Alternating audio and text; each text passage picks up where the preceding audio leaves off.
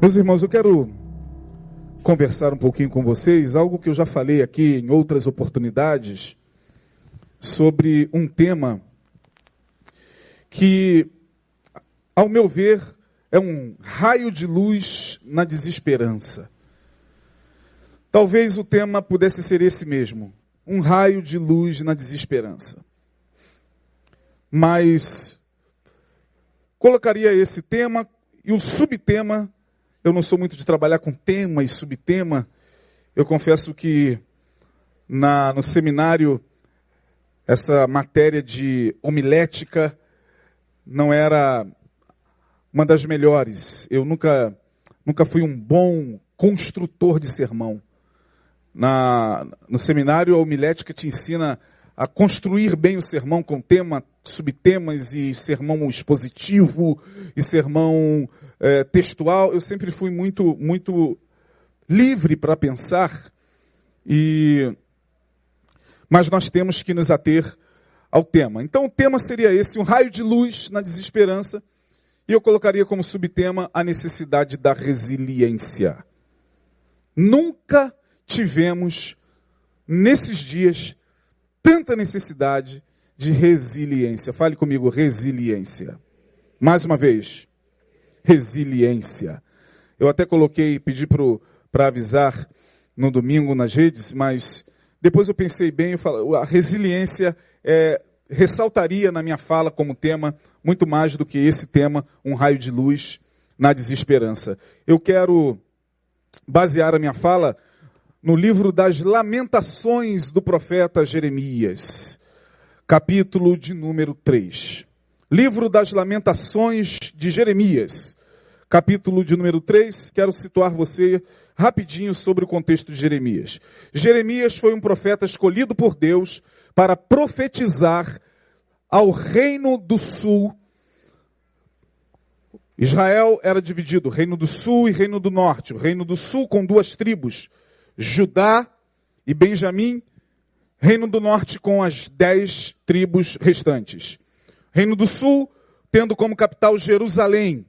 Reino do Norte tendo como capital Samaria, ou Samaria. Samaria. É, depois que os reinos se dividiram ali, logo após a monarquia de, de, de Salomão, quando Roboão, seu filho, uh, assume o reino, e há uma revolta de Jeroboão contra o filho de Salomão, e nesta revolta houve uma agitação político-social, e naquele momento uh, o reino de Israel é dividido ao meio e fica com Roboão, filho de Salomão, filho de Davi, uh, a tribo de, de Judá e a tribo de Benjamim. Jeroboão, o que provocou a revolta, o que se, o que se rebelou, leva consigo as demais dez tribos e forma a tribo do norte. Então, quando nós vemos no Antigo Testamento esses homens profetizando, temos alguns deles profetizando para o reino do sul e temos alguns deles profetizando para o reino do norte. Jeremias foi alguém escolhido por Deus para profetizar sobre o reino do sul. Ele é de aproximadamente 627 antes de Cristo. Ele inicia o seu ministério muito jovem. Lá no livro dele, do profeta Jeremias, o seu chamado se dá numa circunstância é, muito, muito inusitada. Deus o chama e ele diz: Quem sou eu? Eu sou uma criança para profetizar o que o Senhor quer. E Deus olha para ele e diz: Não diga, sou uma criança. Porque antes que tu te formasses no ventre da tua mãe, eu te dei as nações por profeta e você vai ter que profetizar. Então Jeremias teve que muito cedo na sua vida assumir essa função pesada que era ter que profetizar dentro de um contexto político, social e econômico de total rebelião, de total é, é, afastamento do povo em relação à vontade de Deus, em relação ao culto judaico. Jeremias profetizou durante 40 anos da sua vida. ele inicia o seu ministério sendo perseguido duramente e sendo advertido por Deus que isso aconteceria, com pouquíssimos amigos, com quase ninguém ao seu lado, a não ser Baruque, que provavelmente tenha escrito, era o escriba que provavelmente, diz alguns teólogos, escreveu o livro de Jeremias e o livro de Lamentações de Jeremias. Foi Baruque quem, quem foi escrevendo tudo aquilo que Jeremias ia relatando no seu livro e no livro das Lamentações. E Deus fala para Jeremias profetizar contra a maldade daquele povo, a maldade de Israel. Que maldade era essa? Israel havia abandonado ao Senhor e virado as costas para Deus e voltaram-se para os deuses considerados deuses da fertilidade, deuses pagãos, os Baalins, os deuses que até então, é, durante toda a trajetória de Israel, contra os quais grandes homens se levantaram, como Elias. Esses deuses que, que, que foram duramente combatidos, deuses pagãos, deuses de outras nações, uh, passaram a fazer parte do culto de Israel. Israel cultuava esses deuses nos montes, nos outeiros, debaixo das árvores. Então, naquela época já havia, de certa forma, é, oferendas, colocando a palavra oferendas aqui, não para ofender os irmãos das religiões que praticam a, a, as oferendas e, e, e os despachos, por favor, mas nesta época, Israel já fazia as suas oferendas aos balaíns. E Deus estava extremamente irado com o seu povo. E Deus chama Jeremias e diz: Jeremias, vai e traga sobre o povo essa advertência de que eu enviarei o meu furor sobre a cidade. Quando você lê essas palavras no Antigo Testamento, não tendo um olhar mais profundo sobre o que seja o princípio da causa e do efeito, que existe um princípio chamado causa e efeito, toda, todo efeito tem uma causa, toda causa gera um efeito. Automaticamente, não, não entendendo isso, nós somos levados a pensar que foi Deus mesmo quem fez toda aquela desgraça no meio do povo. Então que Deus é que Deus cruel é esse? É o que todo mundo hoje ainda fica reverberando. Esse Deus do Antigo Testamento é, é, eu não quero para minha vida, porque esse Deus matava crianças, esse Deus destruía povos, esse Deus, esse Deus. Bom, uma fala de quem não conhece o contexto histórico e principalmente não conhece a Deus, porque Deus nunca por si mesmo tomou iniciativa nenhuma para destruir o que quer que fosse, principalmente a sua criação. O problema eram os próprios atos do povo que geravam as consequências, e porque geravam essas consequências, Deus, ainda por misericórdia, levantava alguém para dizer: peça a eles para parar. O furor de Deus não era porque Deus acordou num belo dia é, irado e, e olhou para Israel e disse: Ah, vocês estão adorando outros deuses, é? Então eu vou acabar com vocês. Não, não era que Deus trazia consigo esse, esse ciúme doentio. Simplesmente Deus estava vendo que aquele tipo de culto interferiria diretamente na espiritualidade do povo e, por consequência, o povo, porque deixava de adorar ao Senhor para adorar a esses deuses, colheria a consequência própria de quem adora a esses deuses. O salmista diz isso. O salmista diz que nós, de certa forma, parecemos e nos comportamos e agimos e pensamos semelhantemente aos deuses, entidades ou espíritos que nós adoramos. Isso é inevitável. E eu não estou falando isso como juízo de valor. Eu estou dizendo que, dentro dessa linguagem, diga-me a quem tu adoras, e eu te direi o quê? Quem és? Pô, pastor, mas aí, se for por aí, muita gente que, que se diz evangélica e agindo como age e, fa e fazendo o que faz. Bom, se dizer evangélico é uma coisa, adorar a Jesus é uma coisa completamente diferente, você não acha? Eu não estou falando aqui de religião, estou falando aqui de adoração. Quando há uma adoração, a essência daquela divindade acaba, de certa forma, fazendo parte da minha própria energia. Não tem como. Você vai se parecer com aquele a quem você adora, irmão. Deus sabia disso. E Deus está dizendo o seguinte: olha, esse povo está ficando desconfigurado. Esse povo está se esquecendo de quem eu sou e de tudo aquilo que eu fiz por ele. Jeremias fale. Jeremias tinha que falar com o coração pesado, ele foi preso algumas vezes. Uma vez o jogaram dentro de, de, um, de um poço. Sorte dele que o poço só tinha lama. Ele foi atolado na lama, não morreu afogado, porque a intenção era matá-lo. E aí seus poucos amigos o tiraram de lá. Ele ficou um tempo se recuperando. E depois o rei, se eu não me engano, Zedequias, ele profetizou nos reinados de Josias, de Zedequias e de um outro rei que eu não estou me lembrando. Depois de um tempo, o rei mandou trazê-lo à sua presença. Vamos ver se Jeremias tem uma palavra do Senhor para nós. Agora você veja. Jeremias já estava com a palavra do Senhor há muito tempo, dizendo: olha, se arrependam, vocês estão aborrecendo ao Senhor, vocês estão provocando a ira de Deus, a nação vai pagar caro por isso, e aí prende esse cara, joga esse homem no calabouço, e depois de um tempo, traz esse homem para ver que palavra do Senhor ele tem para que a gente possa ouvir. É aquela velha história de eu quero ouvir o que me agrada. Eu quero ouvir o que faz cócegas no meu ego. Eu quero ouvir uma palavra que me deixe bem legal e bem contente, bem alegre. E Jeremias entrou na presença do rei. E o rei disse: Que palavra o Senhor tem para nós, Jeremias? Como que dizendo: Você já aprendeu a lição. Você já sabe como funciona o sistema. Você já sabe como a coisa aqui acontece.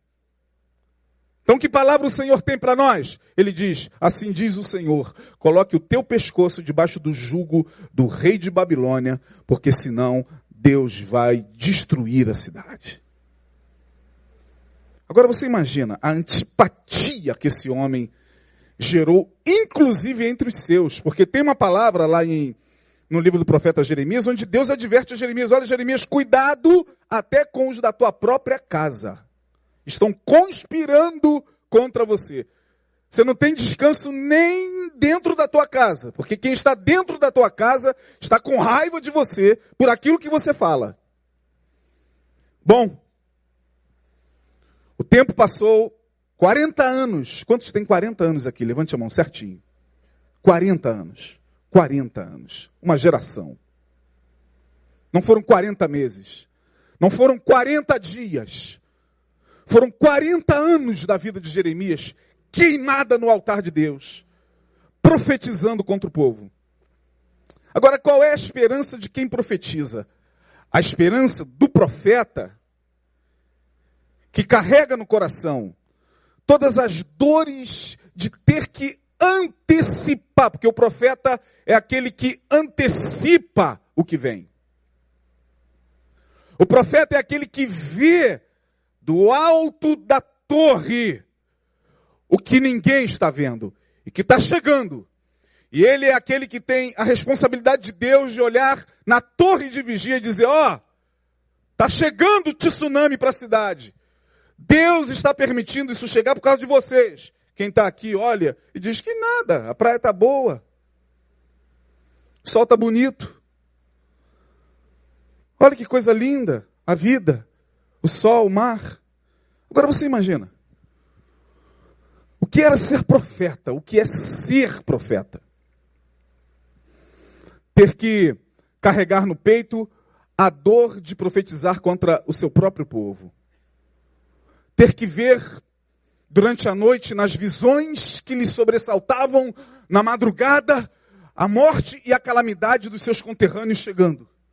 Pensa comigo não tendo na época um calmante para dormir, nem um rivotril para acalmar a alma. Pensa comigo que é um profeta que o tempo todo está recebendo do Senhor a palavra, a visão. Pessoas sendo mortas, destruição, jovens sendo levados cativos, mulheres sendo estupradas, crianças sendo barbarizadas. Pensa comigo um pouquinho na dor desse homem. Jeremias é tido como profeta que não teve sucesso, porque o povo não se converteu. O povo não lhe ouviu. O povo não quis dar a ele o crédito que lhe era devido. 40 anos se passaram. E ele avisando: Deus está suscitando um leão feroz que vem do norte, referindo-se ao Nabucodonosor, a Babilônia. Só que Israel estava aliançado com o Egito. É como a gente vê hoje, né? Entre as nações, uma nação ameaça invadir a outra e a outra. Não, eu estou aliançado com aquela outra ali. Se você vier, eu busco ajuda da outra lá. E Jeremias chegava para o rei e falava o seguinte: Olha, não adianta, assim diz o Senhor, vocês estenderem a mão ao Egito, porque o Egito já está quebrantado. Não pensa que virá alguma coisa boa da nação do Egito para ajudar vocês contra a Babilônia, porque lá também a coisa está feia. Lá, o juízo de Deus já está acontecendo. Mesmo assim, o povo não quis ouvir. A calamidade chegou, minha gente. E chegou, e chegou de forma dura e intensa. Nabucodonosor invade a cidade, destrói a cidade. A cidade começa a viver um momento dificílimo, começa a faltar tudo, começa a faltar comida nos mercados, começa a faltar comida nas feiras, começa a faltar tudo. Porque as nações que estavam à volta de Jerusalém, com as quais ela comercializava, também já estavam todas desbaratinadas. Um outro reino se aproximava, Nabucodonosor. Babilônia, os caldeus vinham furiosos para dominar os povos. E Israel, não querendo se submeter aos caldeus, ainda de alguma maneira tentou reunir um exército para combatê-los. Jeremias falou: não adianta. O que há de vir virá. Vocês não ouviram. Vocês não quiseram ouvir. 40 anos vocês tiveram para dar ouvidos ao que o Senhor estava alertando e vocês tiveram tempo para se arrepender agora é tarde.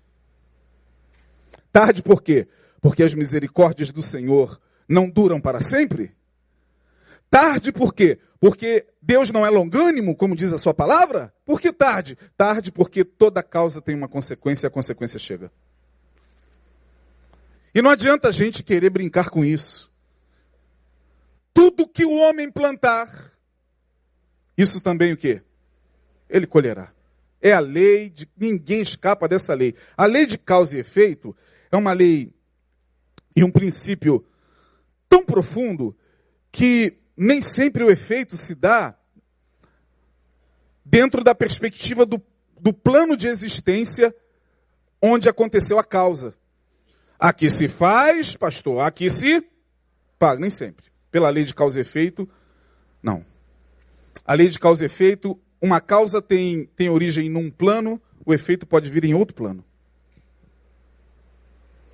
Ninguém escapa. Ah, pastor, como é que pode? As pessoas estão aí roubando, matando e se dando bem, e aumentando sua propriedade. Ninguém escapará da lei de causa e efeito. Não é Deus que vai pesar a sua mão. Não é Deus que vai bater o martelo da justiça, não. Deus simplesmente ficará parado e deixará a lei agir. É a lei. Ninguém escapa da lei.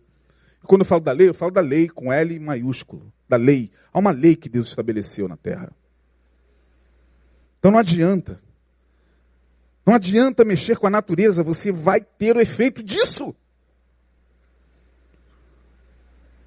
Lembre-se do filme O Efeito Borboleta. Quantos se lembram desse filme antigo? Quantos viram esse filme aqui? Teve um e o dois. Eu vi o um. Né? No 1, um, foram três? Nossa, já teve outro. No 1, um, se eu não me engano, o filme começa assim, ó, com uma fala. Quando uma borboleta bate suas asas no Oriente, um grande tufão, um grande furacão chega no Ocidente. Lei de causa e efeito. Aquele arzinho da batida das asas da borboleta que você nem sente. Ele vai se somando a, a outros vácuos. E daqui a pouco ele está chegando aqui, num tornado. Chegou o dia do efeito da causa. E Jeremias foi o que mais sofreu, por incrível que pareça. Porque você imagina, irmão, você profetizar contra o teu país, contra o Brasil. Olha, arrependam-se governadores, presidentes, assim diz o Senhor. Ah, ah, tá maluco, tá doido e tal. Gente, a nação toda vai pagar pelos nossos pecados. Jovens, mulheres e crianças. Ah, que Deus é esse? Não, não é Deus, é a lei de causa e efeito. Todo mundo paga. Nós somos um corpo social, nós somos um corpo coletivo. Não tem essa, minha gente. Todo mundo acaba pagando. Pelos nossos erros, pelos nossos pecados, nossos filhos. A palavra diz isso. Não é porque Deus é cruel, não, porque essa lei está manifestada por Ele na natureza. Olha, Deus diz lá: visitarei a iniquidade dos pais nos filhos, até a terceira e quarta geração daqueles que me aborrecem. Significa que Deus vai perseguir a geração dos pecadores? Não. Significa que, por transmissão generacional, que não tem nada a ver com essa ideia de maldição hereditária, entre aspas, o que eu faço, mesmo escondido, pode refletir no meu filho. Mesmo ele sem saber. Agora eu joguei pesado? Vou ser mais claro ainda. Você está pensando que esses homens corruptos, assassinos, homicidas. Esses homens que fazem, como diz a palavra, a luz da noite, o que ninguém faz ideia do que, possa, do que eles possam fazer à luz do dia. Esses homens que estão acima de qualquer suspeita. Esses homens que são homens de família, bons religiosos, inclusive alguns bons pastores. Praticando o que praticam, suas famílias não sofrerão a consequência? Claro que sofre, irmão. Porque a família é um corpo. A família é um corpo integrado de membros que estão ali debaixo de uma mesma funcionalidade coletiva. Não pense você que, que os filhos e a esposa e, e os membros da família de um indivíduo desse fica imune ao que ele está fazendo, mesmo que o que ele faça seja às escondidas. Não há nada que estando em oculto não haja de se revelar, disse Jesus. Nada. Em algum momento isso vem à luz. O teu inconsciente vai te trair. Ah, ninguém vai saber. Eu estou aqui, ninguém vai saber. Você mesmo vai se entregar. Jesus falou: não há nada que estando em oculto não seja trazido à luz. Palavras de Jesus. Não, duvido. Eu morro, mas ninguém descobre. Ah, e a causa e o efeito em outros planos. Chegou o dia da causa e do efeito. Jeremias ele se angustia. Jeremias adoece. O profeta adoeceu. Ele não consegue discernir o que estava acontecendo, mesmo sendo aquele que profetizou tudo aquilo, seus olhos agora estavam vendo. Era algo muito pior, talvez, do que ele imaginava. Os exércitos chegando na cidade, a cidade sendo invadida, o templo sendo destruído e queimado, as mulheres sendo barbarizadas por aqueles soldados babilônicos, as crianças sendo esmagadas, os jovens sendo mortos, e Jeremias vendo tudo. Você imagine a alma desse homem. Jeremias, no meio da calamidade, do, no meio da dor, da perda, ele perde família. Há alguns historiadores que dizem que ele tinha propriedades, algumas propriedades. Ele era um homem do campo, ele era um homem, não da cidade, mas um homem do campo. Ele era um camponês. Sua família era uma família de camponeses. Camponeses que conseguiram algumas terras em alguns lugares de Jerusalém. Ele perdeu tudo. Tudo deixou de ter sentido. Sabe qual é o problema, minha gente? Nós somos muitas vezes tão apegados às coisas. Às vezes as coisas dão assim um significado na nossa vida. Às vezes o carro que a gente compra, a casa que a gente tem, o dinheiro que a gente conquistou, a profissão, tudo passa a ter uma significância tão grande que diante da tragédia, de uma hora para outra, tudo perde sentido. Tudo perde sentido.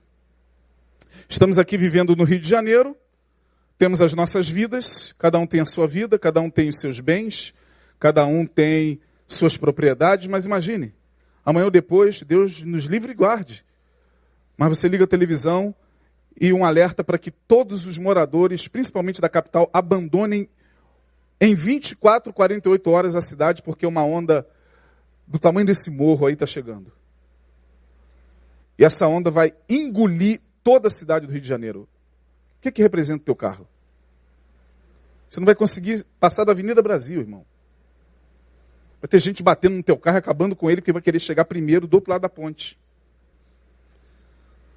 Imagine a tragédia. Pô, esse pastor é meio apocalíptico. Não, não sou apocalíptico. Deus me livre isso acontecer, mas ninguém está salvo disso, não, tá?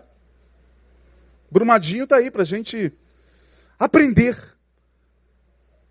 O que, que representa teu corpo, teu músculo, diante dessa notícia? Teus likes. O que, que representa o teu dinheiro? Você vai pensar em ir a banco? Você tem 48 horas para evadir-se da cidade. Você vai pensar aí no Santander, meu Deus, aqui no Santander. É, primeiro que o gerente já deve ter sumido de lá com o dinheiro de todo mundo. Cadê o gerente? Já foi. E o meu dinheiro? Não tem. E bate lá, está zerado. Não adianta.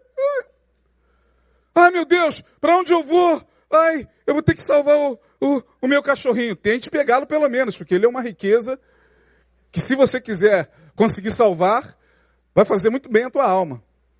Agora, o que representa casa, carro, cara? Cargos eclesiásticos. O que representa isso aqui, irmão? Diante da calamidade. O púlpito, onde todo mundo gosta de estar, aonde as pessoas muitas vezes lutam umas com as outras para estar. O que representa isso aqui? Microfone? Não representa nada. Você vai lutar pela tua vida. Na calamidade que está se abatendo na Venezuela, tudo isso já perdeu sentido, sabia?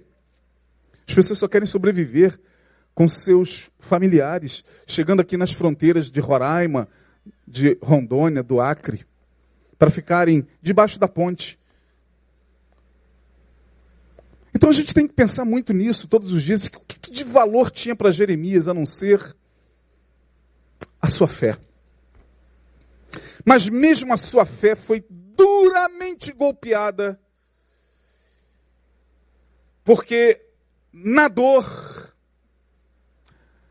na aflição, e diante de todas essas perdas, a imagem de Deus começa a sofrer uma certa desconfiguração na mente do profeta. E é exatamente isso que eu vou mostrar a vocês. No capítulo 3, diante do cenário, ele vai dizer: Eu olhei nos olhos da aflição. Ela olhou nos meus olhos. Eu sei o que é angústia. Eu sei o que é passar pela dor. A dor agora não é mais um discurso. A dor agora não é mais um, um, um texto que eu vou falar no domingo à noite. Eu vi a aflição. Verso de número 1 do capítulo 3. Eu sou o homem que viu a aflição pela vara do seu furor. Eu estou olhando para a angústia. Ela está aqui diante de mim. A dor chegou. E agora a dor, ela não é teórica, ela não é um discurso, ela não está em livros, ela chegou na minha vida. E eu estou olhando para ela. Eu estou olhando para a angústia, para dentro dos olhos dela. E ao olhar para a aflição, ao olhar para a angústia, o olhar de Jeremias muda totalmente em relação a Deus. Porque é exatamente isso que a dor faz com todos nós. Ah, não, comigo não, pastor, eu estou no altar, eu busco o Senhor, faz com você também. Em algum momento, quem passa pela dor questiona. Talvez não tenha coragem de questionar com o pastor, né? Porque vai pegar mal. Como é que eu vou chegar, pastor? Eu não estou mais conseguindo crer em Deus. Porque o que eu estou vivendo na minha vida pega mal, né, irmão? Pega mal você ter que falar como Jeremias: Eu sou o homem que está vendo a aflição pela vara do seu furor. Talvez você ouça de alguém, né? que isso? Você agora está colocando Deus como culpado da sua dor? Você vai arrumar aí umas meia dúzia de amigos de Jó. Não é com qualquer pessoa que a gente compartilha dor. As pessoas que estão à nossa volta, elas querem sempre que a gente compartilhe com elas o quê? A vitória. Não a dor.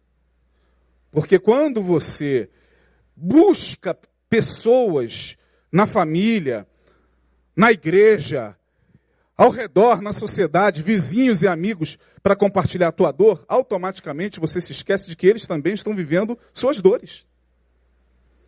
E hoje, não é qualquer um que está com o ouvido disponível para ouvir lamúria de ninguém, não, irmão. E ó, lembra de uma música que era da minha adolescência, de, de Neuzinha Brizola, que era neta do, do, do Leonel Brizola? Ela, ela, é, é, ela cantava uma música, não sei se era ela ou uma outra cantora, e cantava no Tô Nem Aí, lembra disso? Tô Nem Aí. Não é ela, não. Aquele que regravou. Não é ela, ou é aquele que? Quem? A Luca. Luca, olha o nome da menina, Luca. Tô nem aí, tô nem aí, não vem contar dos seus problemas que eu não tô nem aí. A pessoa, Denilson? A gente abre o consultório, chega o cliente, o que, que te traz aqui? Poxa, o que me traz aqui? Opa, peraí, não tô nem aí, não tô nem aí. Não vem. E Jeremias ele estava buscando pessoas para compartilhar sua dor, ele não viu ninguém. E ele, ao olhar para o lado e não ter com quem compartilhar, ele se esmaga mais ainda. Ele vai dizer: Meu Deus, não tem ninguém que se comove com a minha dor. Olha o verso 12 do capítulo 1. Volta aí, rapidinho, painel, por gentileza. 1,12. Ele diz: Não tem ninguém que se comove com a minha dor. Tem ninguém que enxergue a minha dor. Não vos comove isto a todos vós que passais pelo caminho? Atendei e vede se a dor igual à minha dor, que veio sobre mim, com que me entristeceu o Senhor no dia do furor da sua ira. Tem ninguém que olhe para mim, enxergue a minha dor. É assim que a gente fica, gente, pelo amor de Deus. Eu estou sofrendo. Não tem ninguém que, que consiga ter pena de mim. Não tem ninguém que consiga, é, é, pelo menos, chegar próximo e, e dar uma palavra de ânimo. Jeremias ele também reclama, como qualquer pessoa. Olha, não tem ninguém que passando pelo caminho se comove. Voltando para o verso 3, ele diz: Eu sou o homem que viu a aflição pela vara do seu furor. E aqui começa uma fala de um homem que está com a alma tomada pela dor, de um homem que não está conseguindo fazer leituras saudáveis acerca da sua própria espiritualidade. Porque a dor, ela deforma a nossa visão de mundo. A dor, ela nos torna tão amargos, muitas vezes, tão solitários, tão ressentidos que a gente vai se modificando sem sentir. Quem está do outro lado percebe. Meu Deus, como ele emagreceu. Meu Deus, como ele está abatido. Meu Deus, olha, ele não tem mais o mesmo sorriso nos lábios. Meu Deus, olha, mas a gente mesmo não consegue se aperceber de que nossos ressentimentos, nossas queixas, nossas crises, como Jeremias, não tem ninguém que se comove com a minha dor. Eu estou sozinho vivendo isso. Está. Chegou para Jeremias aquilo que no poema de São João da Cruz, que é um dos mais brilhantes poemas, a gente lê: A Noite Escura da Alma. Todos nós temos a nossa noite escura da alma. E quando chega, irmão, não adianta, a gente vai ter que passar por ela. Ai, graças a Deus eu tenho amigo, família, muitos irmãos. Como a gente canta aqui, né? Tenho amigo, né? mas na noite escura da alma você está só. Não, minha esposa está aqui comigo, louvado seja Deus, meu marido está aqui. Você está só. É incompartilhável o momento. Não tem ninguém que consiga discernir o que você está sentindo. Não tem ninguém que consiga interpretar, mesmo o melhor psicanalista, o melhor psicólogo é o outro. A quem você paga para tentar aliviar um pouco o teu sofrimento, mas ao sair dali, você vai ter que se olhar nos olhos da aflição. Eu sou o homem que viu a aflição pela vara do seu furor. E aí começa a fala dele, manchada pela dor acerca de Deus. E ele diz: Essa dor me mergulhou na escuridão. Olha o verso de número 2, capítulo 3. Ele me fez andar em trevas e não na luz. Ele. Aí começa Jeremias a falar dele. Ele me fez andar em trevas e não em luz. A angústia nos mergulha na escuridão existencial. Está tudo claro, mas aqui está tudo escuro. Só quem já passou sabe. Esse que vos fala não está falando de teoria. Eu sei o que é isso. E vocês também que aqui estão, alguns de vocês na internet sabem o que é isso que esse cara está sentindo. E ele vai, na sua análise um pouco contraditória, mas. E Deus em silêncio. Porque na angústia nós temos a sensação mesmo de que Deus se voltou contra nós. Ora, não foi contra ele, foi contra o pecado da nação. Ele, sendo profeta, trouxe para ele esse pecado. É como se ele e a nação fosse uma coisa só. Ele sente as dores de Israel de tal maneira que ele vai falar no verso de número 3: Deveras fez virar e revirar, na minha versão, deveras se tornou contra mim, virou contra mim de contínuo a mão todo dia. Você acorda segunda, lá está a dor. Você vai dormir, quando consegue dormir, a dor leva você para a cama. Ela te acorda na terça, e na quarta, e na quinta, e na sexta. E todo dia a impressão que você tem é que agora realmente você está no Maracanã sozinho. Sozinho. Sem arquibancada, sem ninguém, naquele vácuo do, do estádio, vestido com a camisa do Fluminense e do outro lado Deus com a camisa do Flamengo. Eu sou flamenguista, não vou falar o contrário, né? Ou então você está com a camisa do Brasil, sozinho no Maracanã, e Deus vem com a camisa da Argentina. Deus está contra mim. Deus se voltou contra mim. Pastor, por que Deus? Deus é o maior culpado daqueles que fazem parte da fé. E é engraçado. Já reparou que antes de você conhecer o evangelho, antes de você pertencer a alguma religião, antes de você fazer parte de alguma de alguma atividade espiritual, é, Deus não era tão culpado assim dos seus problemas. Deus passa a ser culpado à medida em que a gente mais se envolve com a questão religiosa. Por isso que os ateus sofrem muito menos na, na amargura e na angústia. Não pensa que, ah, porque o ateu na hora da angústia clama a Deus. Alguns não. Alguns estão ali, não creem mesmo e, bom, se morrer, morreu, morreu, acabou. Não tem culpado, não tem Deus, não tem diabo, não tem ninguém que é culpado disso não. Mas para nós é difícil fazer essa separação. Aconteceu, Deus tem que estar nesse negócio. É impressionante. Não é possível, aconteceu isso. Não, não é possível. Deus está permitindo isso. Deus está pesando contra mim a sua mão. A gente que mais ouve por aí, né? Deus está pesando a mão, Deus está pesando a mão contra você. E ele começa então a somatizar. Sabe aquele momento em que você começa a sentir no teu corpo a, a, a aflição? Jeremias começa a perceber-se envelhecido. Olha o verso de número 4. Ele fez envelhecer a minha carne, a minha pele. O cara estava em pele e osso. 40 anos profetizando, é um cadáver no meio da cidade, no meio de mortos, no meio de corpos. Ele vai dizer: Eu estou envelhecendo, estou morrendo. Ele, ele, de novo, ele fez envelhecer a minha carne, a minha pele, ele quebrou os meus ossos. Ele começa a sentir dores nos ossos. Você sabia que dores nos ossos, nas articulações, muitas vezes tem a ver com depressão. Você sabe disso. Tem a ver com ansiedade, tem a ver com dor, tem a ver com perdas. Não sou eu quem está falando isso, não. A OMS fala isso. Aquela dor que te acomete nas articulações e que não passa. Aquela dor que nem o ortopedista consegue. Ah, meu filho, ó, você já fez.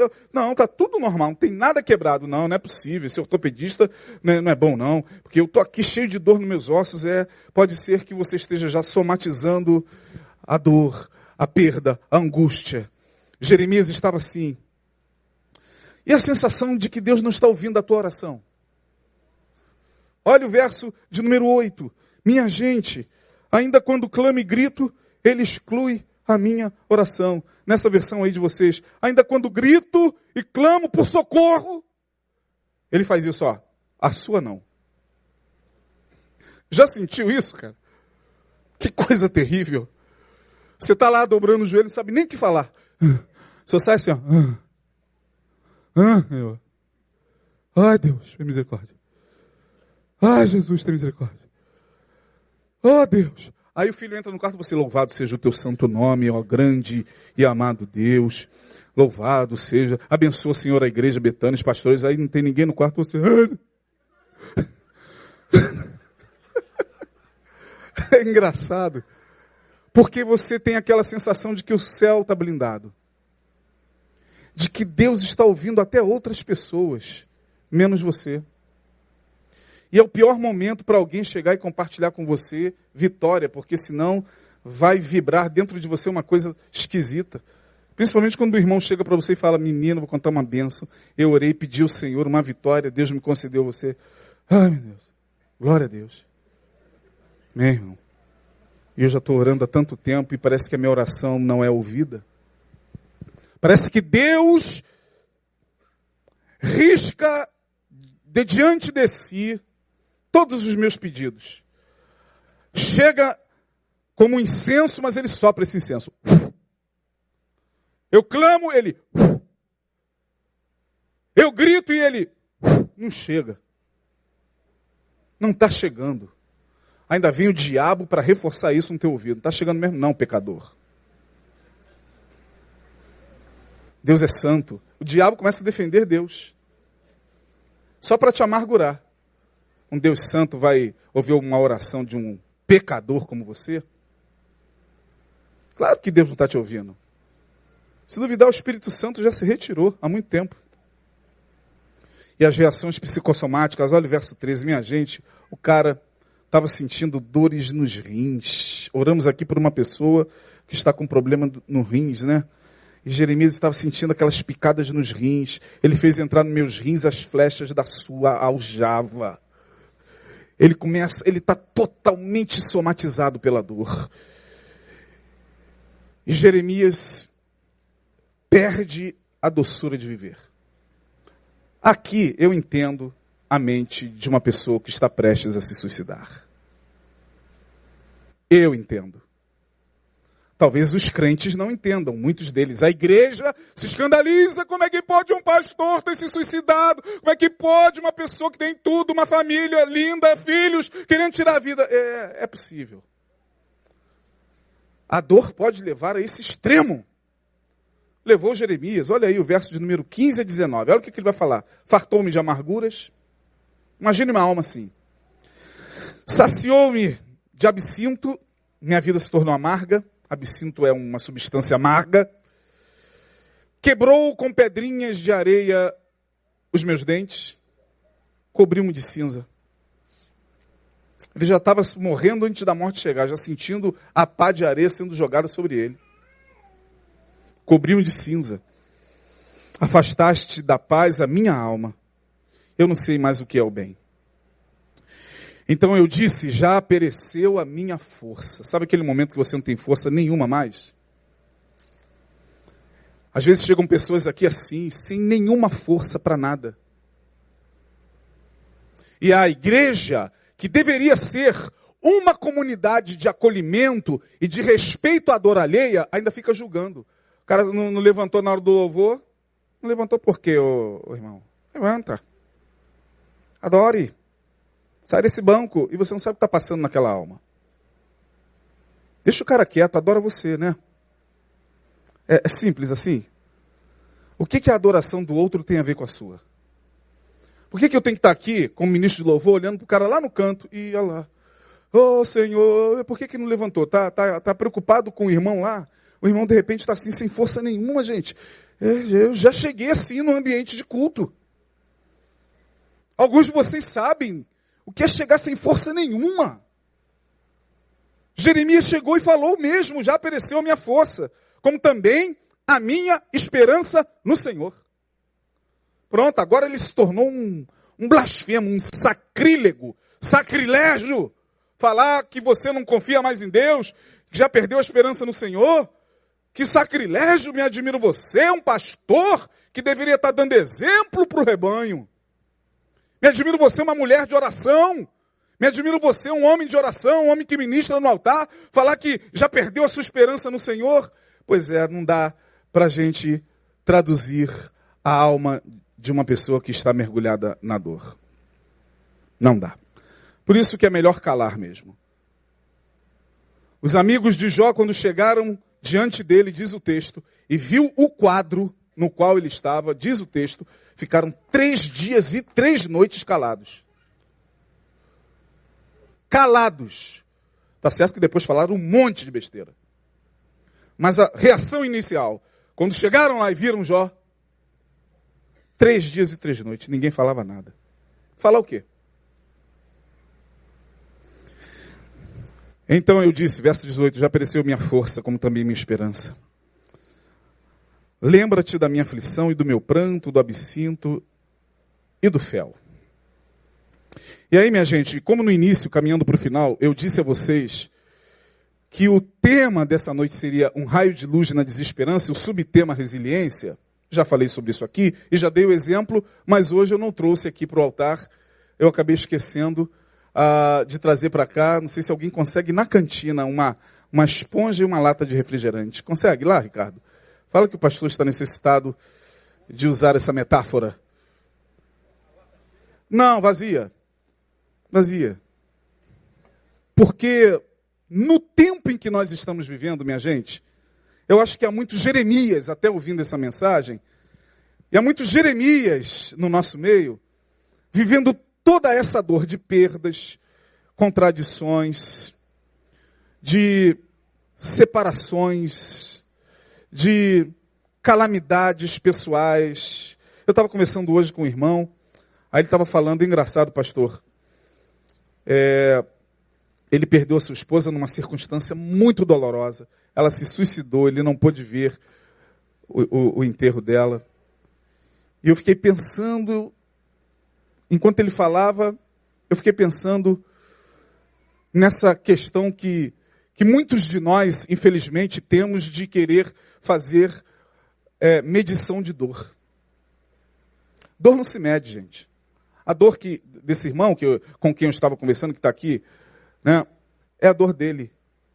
A dor do Romão é a dor do Romão. Esse irmão ele tem uma forma de ver a vida e de internalizar seus afetos de uma maneira completamente diferente do Romão. Por isso que ele chora por essa tragédia que se lhe acometeu. Mas o Romão pode chorar com a mesma intensidade, porque de repente seu filho foi embora para os Estados Unidos e disse: Pai, só volto daqui a 15 anos. Ah, pastor, isso não é dor. É com intensidades diferentes, mas é. E não me dá o direito de chegar, ah, cala essa boca, Romal. Você está achando que seu filho está com saúde. Olha lá, olha para a vida do irmão, toma ele como exemplo. Não, dor não se mede. A gente tem que aprender a respeitar a dor alheia. Parar de ficar com essas comparações. É claro que temos que aprender sim com a dor que é, e com a calamidade que é muito maior do que a nossa, para a gente reclamar menos na vida. É verdade. Né? Enquanto eu como arroz, feijão e ovo, tem gente que só come farinha. É verdade. Mas esse que só come farinha na África, ele tem, eh, como ser humano, uma forma de vivenciar aquela dor completamente diferente da minha. Ah, você está muito melhor do que ele. Não, não estou, não. Estamos todos debaixo da mesma aflição. Eu estou melhor socialmente, mas ninguém sabe como está a minha alma. Porque eu posso estar aqui comendo arroz, feijão, bife e querendo morrer. Eu posso chegar na África e me deparar com africanos que só comem farinha e eles estão lá. Nunca viram, não? E você está querendo morrer, porque cada um tem uma forma de ver a vida, cada um tem uma maneira de internalizar a dor. Ninguém é igual a ninguém. Então, antes de julgar, nós temos que nos calar. Se você não pode ajudar, não atrapalhe a vida das pessoas que estão passando nesse momento por dores intensas, irmão. O crente é um problema sério para tentar ajudar quem está passando por dores. Principalmente quando são dores semelhantes. Jeremias, no nosso tempo, meu Deus, seria uma, o maior, um mau exemplo de crente. Porque um cara falar, já perdeu minha esperança no Senhor é, é, ele está me fazendo isso, ele está me fazendo aquilo. O que, que você ia falar? Que isso, cara? Você ia dar uma de advogado de Deus. Que isso, cara? O Senhor é bom. Quase sempre isso é uma forma que nós temos de nos convencer. Não é convencer o outro, é nos convencer de que nós, que estamos também questionando um monte de coisa, não somos tão questionadores assim. Então a gente, que isso, cara? Deus é bom, cara. Que isso, cara? Não faz isso não, cara. Fala de Deus assim, não, cara. O Senhor é bom, rapaz. Lá no fundo, será que é mesmo? É bom, mas eu também não estou crendo como ele. Que isso, rapaz? Vai ler a Bíblia, vai orar, mas eu mesmo não estou lendo nem orando. Então é quase sempre uma, uma forma que a gente tem de projetar no outro também tudo aquilo que a gente caladamente pensa sobre Deus. É igual a pessoa que quer o tempo todo convencer o outro de alguma coisa. Tem alguma coisa que falta nele daquilo que ele está falando. Então, quando você se encontra por aí com alguns religiosos que ficam tentando empurrar a fé goela abaixo, é porque ele já não está crendo.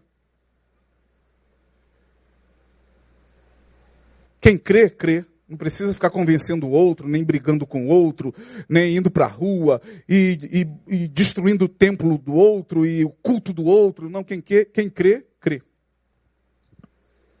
Agora, quem já não está crendo muito, tem que reforçar essa crença do lado de fora. Acusando o outro de que ele não está crendo, de que ele é um incrédulo, de que ele está assim porque ele não ora, de que ele está assim porque ele não está vindo à reunião da igreja, que se você estivesse frequentando mais a igreja, tua vida não estaria assim, e você está doido também para parar de frequentar. Né? É assim que funciona as relações humanas.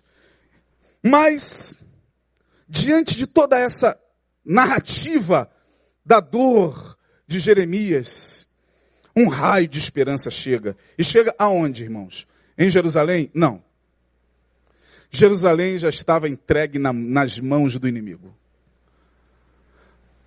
Quem dera se Jeremias voltasse no tempo, fizesse uma viagem quântica e voltasse no tempo e abrisse os olhos e visse a cidade toda bonita, linda, as crianças correndo nas praças, os homens adorando no templo ao Senhor, todo mundo com fartura de pão. Quem dera se ele pudesse voltar, mas não podia voltar.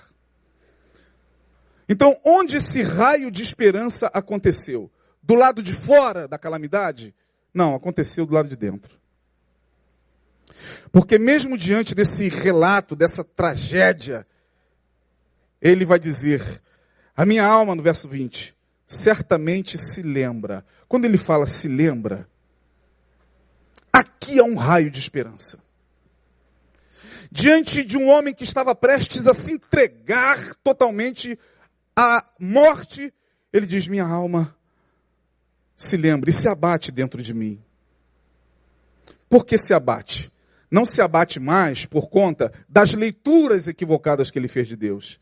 Se abate Porque ele começa a perceber que o problema não estava em Deus, o problema estava na mente dele, na forma como ele estava vendo a situação.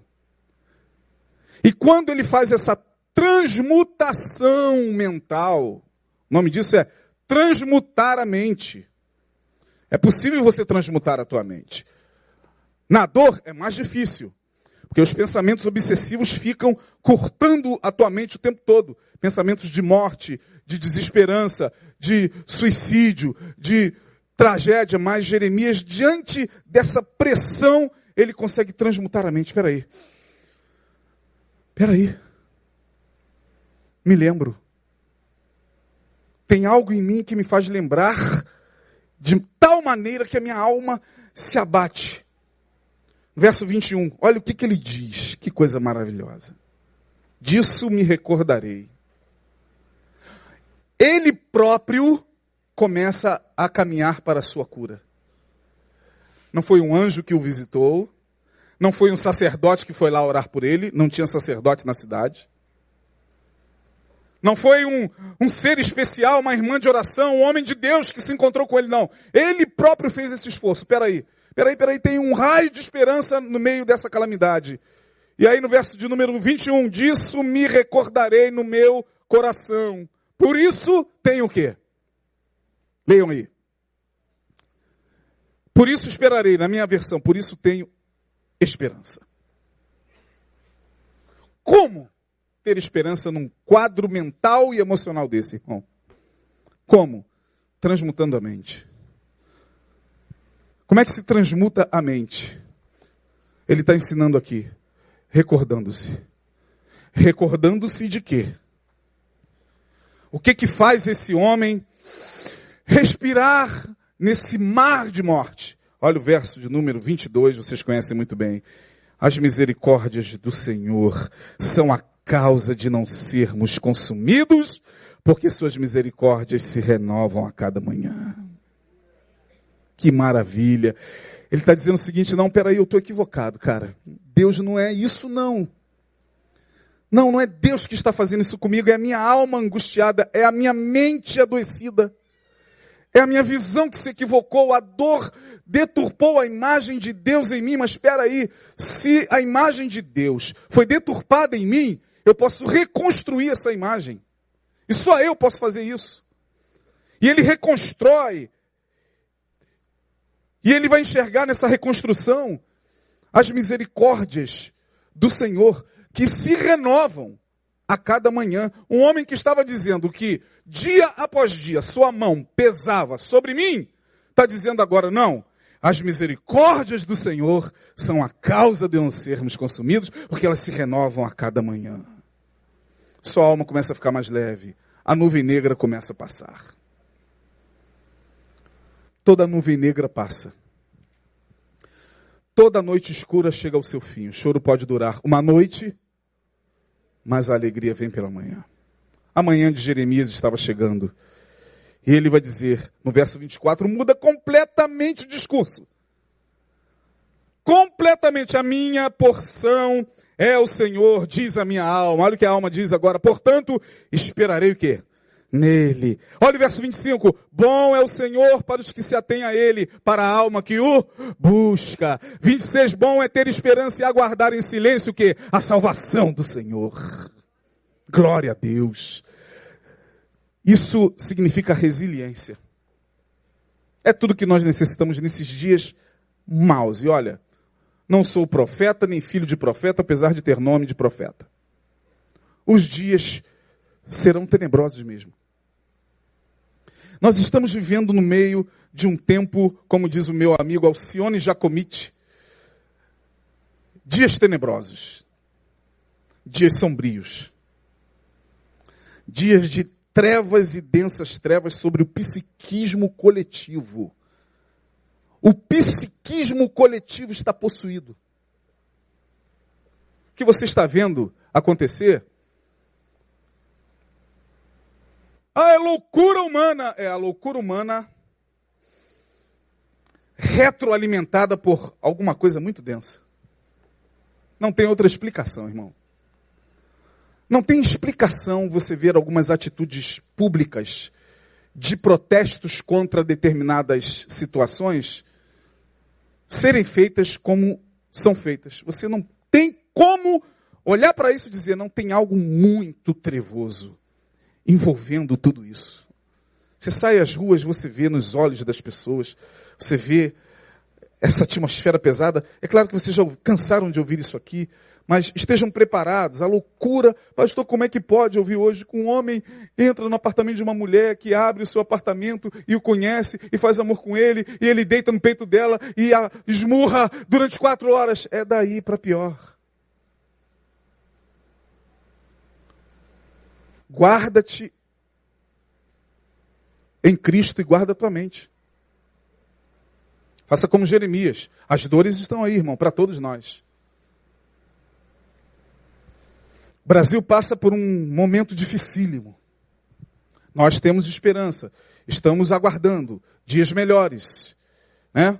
Vamos fazer coro com o J Quest. Dias melhores virão. É assim que eles cantam? Dias melhores. Vamos fazer coro com mais. O que está por detrás desse sistema é algo muito sombrio.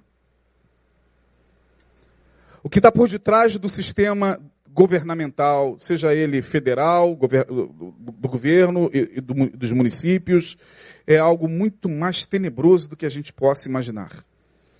Como vamos mudar isso, pastor? Transmutando a mente. Fazendo como Jeremias, eu quero trazer à memória o que me pode dar esperança. Então,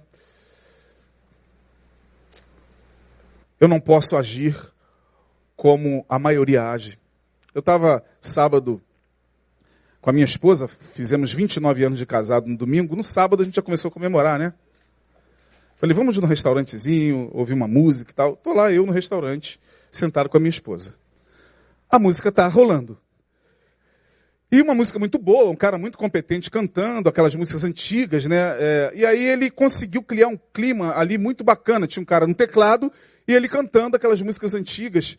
É, e quando ele começou a cantar músicas é, da época da, dos tempos da brilhantina, Gees, da época do, do John Travolta, todo mundo levantou-se e foi dançar.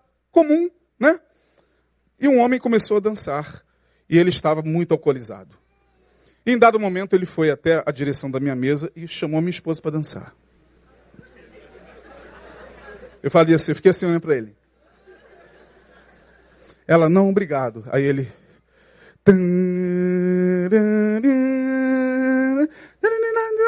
Segunda vez.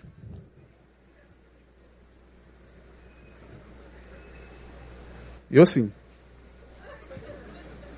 Ela, eu não quero dançar, muito obrigado. Ele saiu. Ele voltou a terceira vez. O que, que eu fiz? Nada.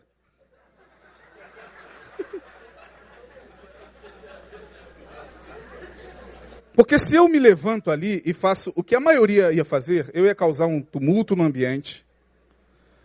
A noite das pessoas ia ficar desagradável. Quando ele voltou a terceira vez, eu já identifiquei o que estava no ar. Olhei para ele como vítima, ele está sequestrado. Olhei e disse: Sei que você o sequestrou e estou te vendo. Não pense que eu não estou te vendo. Falei em espírito. Você o sequestrou nas emoções, com a mente alterada pelo álcool. Eu estou te vendo. Nas regiões celestiais eu estou te vendo. Rindo para ele. Pela terceira vez que ele voltou, eu só falei o seguinte: Cara, tem tanta gente dançando sozinha. Vai lá, cara. Olha quanta gente bonita dançando sozinha. Aí ele olhou, aí fez assim. Pediu desculpa, olhou para ela. E quando ele sentou, me parece que uma pessoa, não sei se era a mulher dele, ao que tudo indica era, ou uma mulher a quem ele também fez, ou com quem ele fez a mesma coisa, parou e começou a esculachá-lo na frente de todo mundo. Seu canalha, me respeita. Ah, eu falei, vamos fechar a conta e vamos embora. Porque o ambiente já está mudado. Fechamos a nossa conta, fomos embora, passamos por ele, ele abaixou a cabeça sem graça. Eu falei, Deus abençoe. É assim que se transmuta a mente. Ah, rapaz, tu tá pensando que é. Bom, imagina, ele não sabia quem eu era, cara. Olha como o diabo é sujo. E aí altera a mente do cara pelo álcool, vai lá e pega um cara alterado, um cara armado, pega um cara de pavio curto, que lhe arrebenta, coitado, ele não aguentava um sopro, estava alcoolizado, mas as pessoas não querem saber. A sociedade está assim. A nossa guerra não é contra a carne nem contra o sangue, mas contra principados, potestades, poderes, entidades no mundo espiritual. E nós temos que ter as armas do espírito. Se nós não aprendermos isso, então seremos mais um irmão. Mais um. Nós temos a autoridade do Espírito para mudar essa sociedade pelo amor, não é pela violência. Eu não sei o que eu faria caso eu estivesse entrando na hora em que aquele segurança estivesse matando e todo mundo gritando: solta o garoto, solta o garoto. Mas eu talvez chegaria no ouvido dele em nome de Jesus: solte o rapaz. Em nome do Senhor Jesus. Pela autoridade do nome de Jesus, você está matando o rapaz, solte o rapaz, em nome de Jesus. Essas são as nossas armas. Porque se não forem estas as nossas armas, então vamos escolher as nossas armas, cada um pega a sua. Cada um pega a sua ideologia, cada um pega a maneira como vê a, a, a, a sociedade, como ela está, e cada um vai se matar. E é assim que o sistema vai destruindo as nossas vidas. Portanto, temos que ter resiliência. Resiliência, para terminar, já passou da hora, é isso aqui, Ricardo. É o que aconteceu com Jeremias. Jeremias se deformou, pastor? Não se amargurou, se adoeceu, adoeceu. A dor, em algum momento, fez ele questionar a Deus? Fez. Mas ele se deformou? Não. A dor não o deformou. Ele não se permitiu deformar, ele transmutou a sua mente. Resiliência é a capacidade de manter-se no estado original mesmo depois de um forte impacto. Resiliência é uma palavra da física que a psicologia tomou emprestado para mostrar isso aqui, ó. Resiliência é isso aqui. Ricardo, use toda a sua força para amassar essa lata. Vamos supor que as aflições cheguem até você e façam isso. Isso. Do lado, dos lados. Isso, já amassou. Isso. A resiliência nos diz que essa lata não foi resiliente.